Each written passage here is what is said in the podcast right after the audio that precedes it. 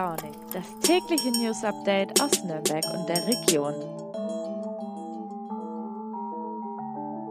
Hallo und ein früh und launiges Guten Morgen an euch alle. Ich freue mich, dass wir heute wieder zusammen in den Tag starten und heute ist auch schon Donnerstag, der 12. Mai.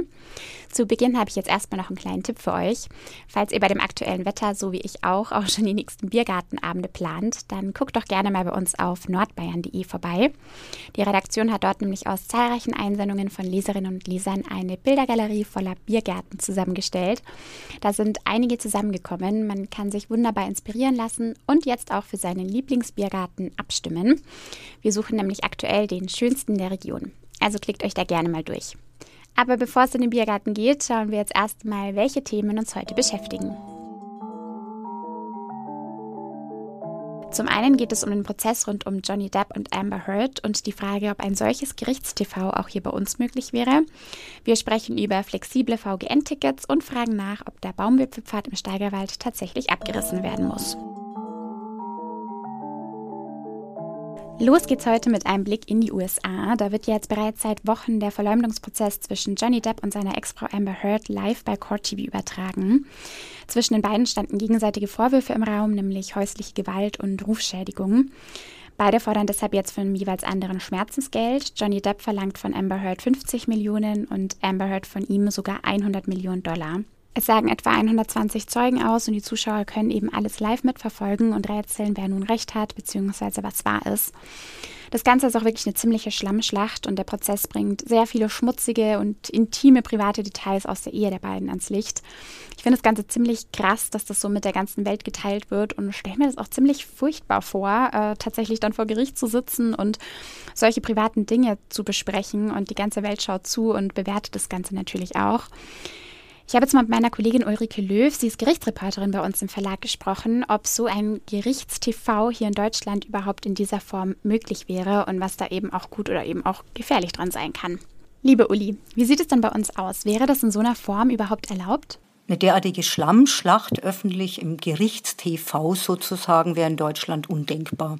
Es sind zwar auch hier Gerichtsverhandlungen öffentlich, weil sichergestellt werden soll, dass Prozesse kontrolliert werden und die Urteile und Prozesse durch die Bürger auch öffentlich gesehen werden können, um keine Geheimjustiz zu haben. Deswegen hat grundsätzlich durchaus jeder Interessierte oder eben auch Journalisten Zugang zu mündlichen Verhandlungen. Es gibt aber auch Fälle, in denen die Öffentlichkeit für die Beteiligten belastend sein können, weil beispielsweise private Dinge zur Sprache kommen. Deshalb sind die meisten Familienverfahren, also ein Scheidungsverfahren zum Beispiel, eben nicht öffentlich. Auch Strafverfahren gegen Jugendliche, also gegen junge Männer und junge Frauen, die zur Tatzeit noch nicht 18 Jahre alt waren, finden ohne Publikum statt. Und es gibt noch andere Vorschriften im Gerichtsverfassungsgesetz, nach denen die Öffentlichkeit ausgeschlossen werden kann oder sogar muss. Beispielsweise, wenn sehr persönliche Dinge zu erörtern sind. Okay, gibt es dann aber vielleicht auch bestimmte Ausnahmen? Es gibt Ausnahmen, in denen Bild- und Tonaufnahmen in Gerichtssälen erlaubt sind. Also grundsätzlich strikt verboten, aber es gibt eben Lockerungen. Zum Beispiel wurde 1998 erlaubt, die Urteilsverkündungen des Bundesverfassungsgerichts zu filmen. Also Deutschland höchste Richter, wenn die eine Urteilsbegründung abgeben, ist es gestattet, es zu filmen. Das hat natürlich nichts damit zu tun, dass man aus dem Gerichtssaal, ähnlich wie bei dem USA-Streit der beiden Schauspieler, eine Showbühne machen möchte, sondern das Gegenteil ist der Fall. Die Bürgerinnen und Bürger sollen eben direkt aus dem Mund der Richter erfahren, warum das Gericht in einem Verfahren so und nicht anders entschieden hat. Und können Gerichte dann unter bestimmten Voraussetzungen zum Beispiel Tonaufnahmen zulassen? Grundsätzlich sind Ton- und Bildaufnahmen in Gerichtssälen ja strikt verboten. Aber Gerichte können während des gesamten Verfahrens Tonaufnahmen zulassen. Und zwar inklusive der Urteilsverkündung. Diese Bedingungen hat der Bundesgerichtshof vor einigen Jahren erst konkretisiert. Und zwar geht es hier um zeitgeschichtlich ganz besonders interessante Verfahren. Wenn also eine Aufzeichnung einem wissenschaftlichen oder einem historischen Zweck dient.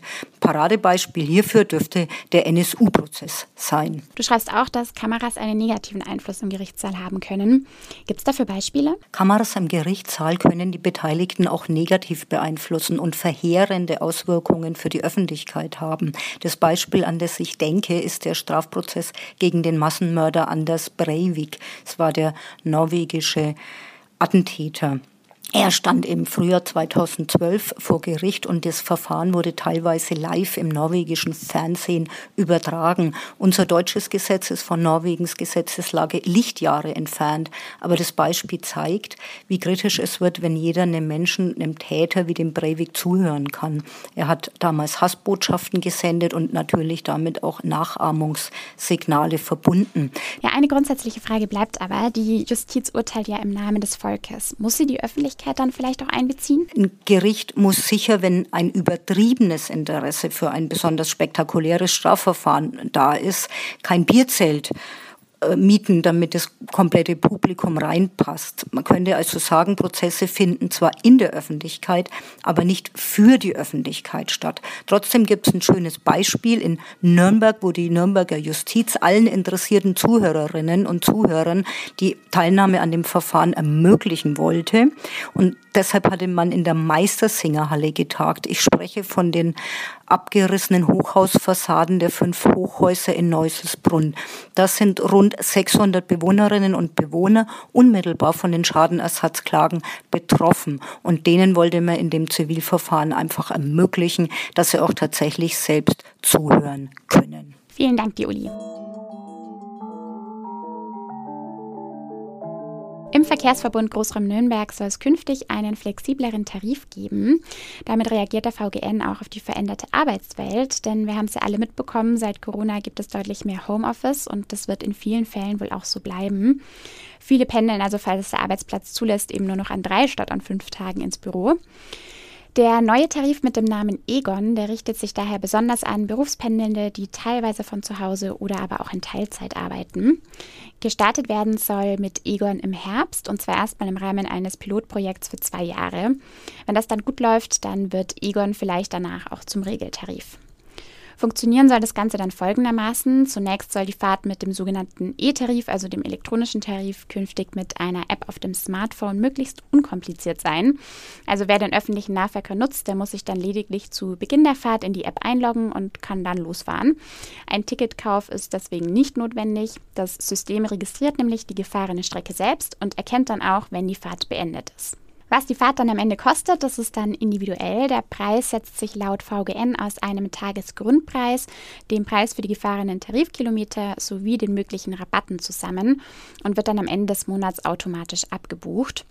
Günstiger ist das dann vor allem für die, die häufig fahren. Also die VGN gibt an, je häufiger bzw. mehr Kilometer Fahrgäste in einem Zeitraum von 31 Tagen fahren, desto günstiger wird es dann auch.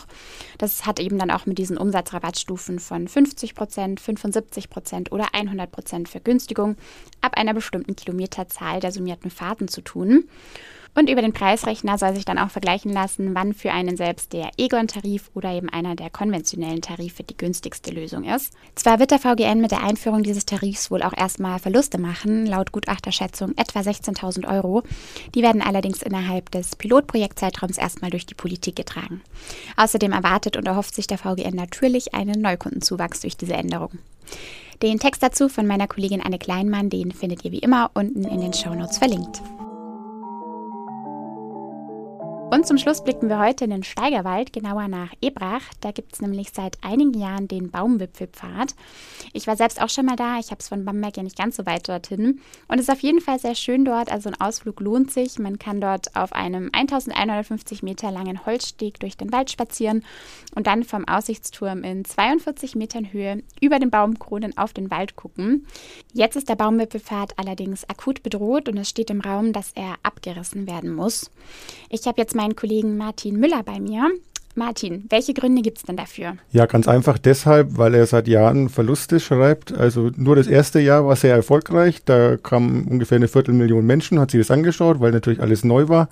Aber dann in den Jahren darauf äh, sind es eben weniger geworden. Jetzt sind es ungefähr 140.000 im Jahr und das reicht eben nicht, um das äh, dauerhaft profitabel betreiben zu können.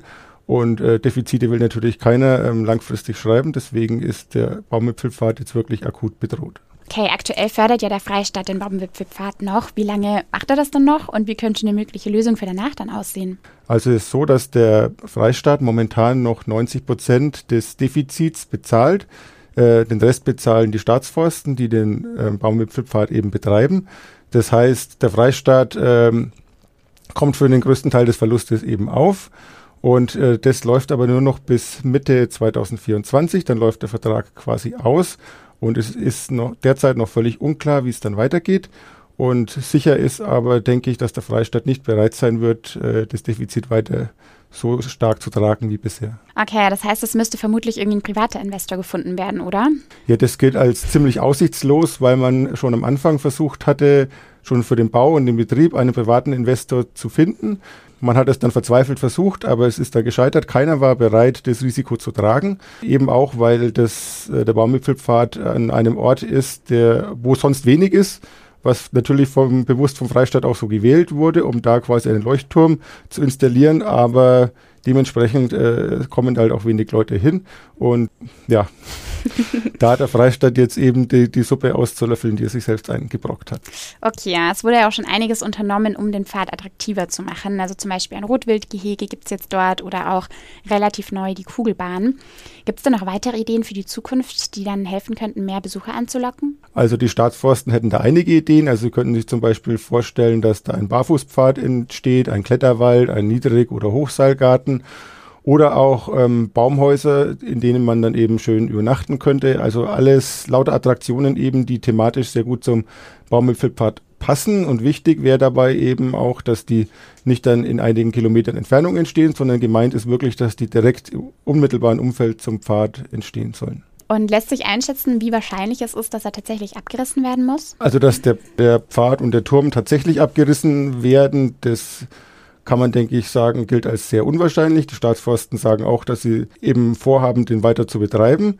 Aber natürlich müssen und wollen sie ihn wirtschaftlich betreiben. Und wie gesagt, weder der Freistaat noch die Staatsforsten werden da weiter groß Verluste schreiben wollen. Deswegen muss dann zwingend irgendwie eine andere Lösung oder eine wirtschaftlichere Lösung gefunden werden. Aber Tatsache ist eben auch, dass sie mehr als 10 Millionen Euro investiert haben in das Ding und äh, deswegen werden sie es nicht leichtfertig aufgeben. Und es ist schon sehr wahrscheinlich, dass sie dass weiter betrieben wird. Aber wie gesagt, man muss sich jetzt offenbar sehr viel überlegen, damit man auch Geld damit verdienen kann. Danke dir, Martin. Ja, und damit verabschiede ich mich auch schon wieder für heute von euch. Morgen gibt es eine neue und dann die letzte Folge Früh und Launig für diese Woche. Ich hoffe, ihr seid auch da wieder dabei und wünsche euch jetzt bis dahin erstmal einen tollen Donnerstag. Bis morgen und macht's gut.